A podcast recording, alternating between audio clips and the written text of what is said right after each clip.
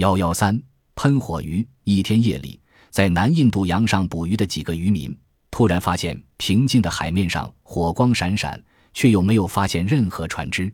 他们诧异地将小船向火光齐处驶去，没想到一束束绿色的火焰就像喷火枪似的朝船头方向猛烈发射，小船瞬间便处于密集的喷火包围之中，只得赶忙调转船头，迅速驶离火海。原来这是一种性氏群游的喷火鱼，它们平时能从食物中摄取含磷的有机物，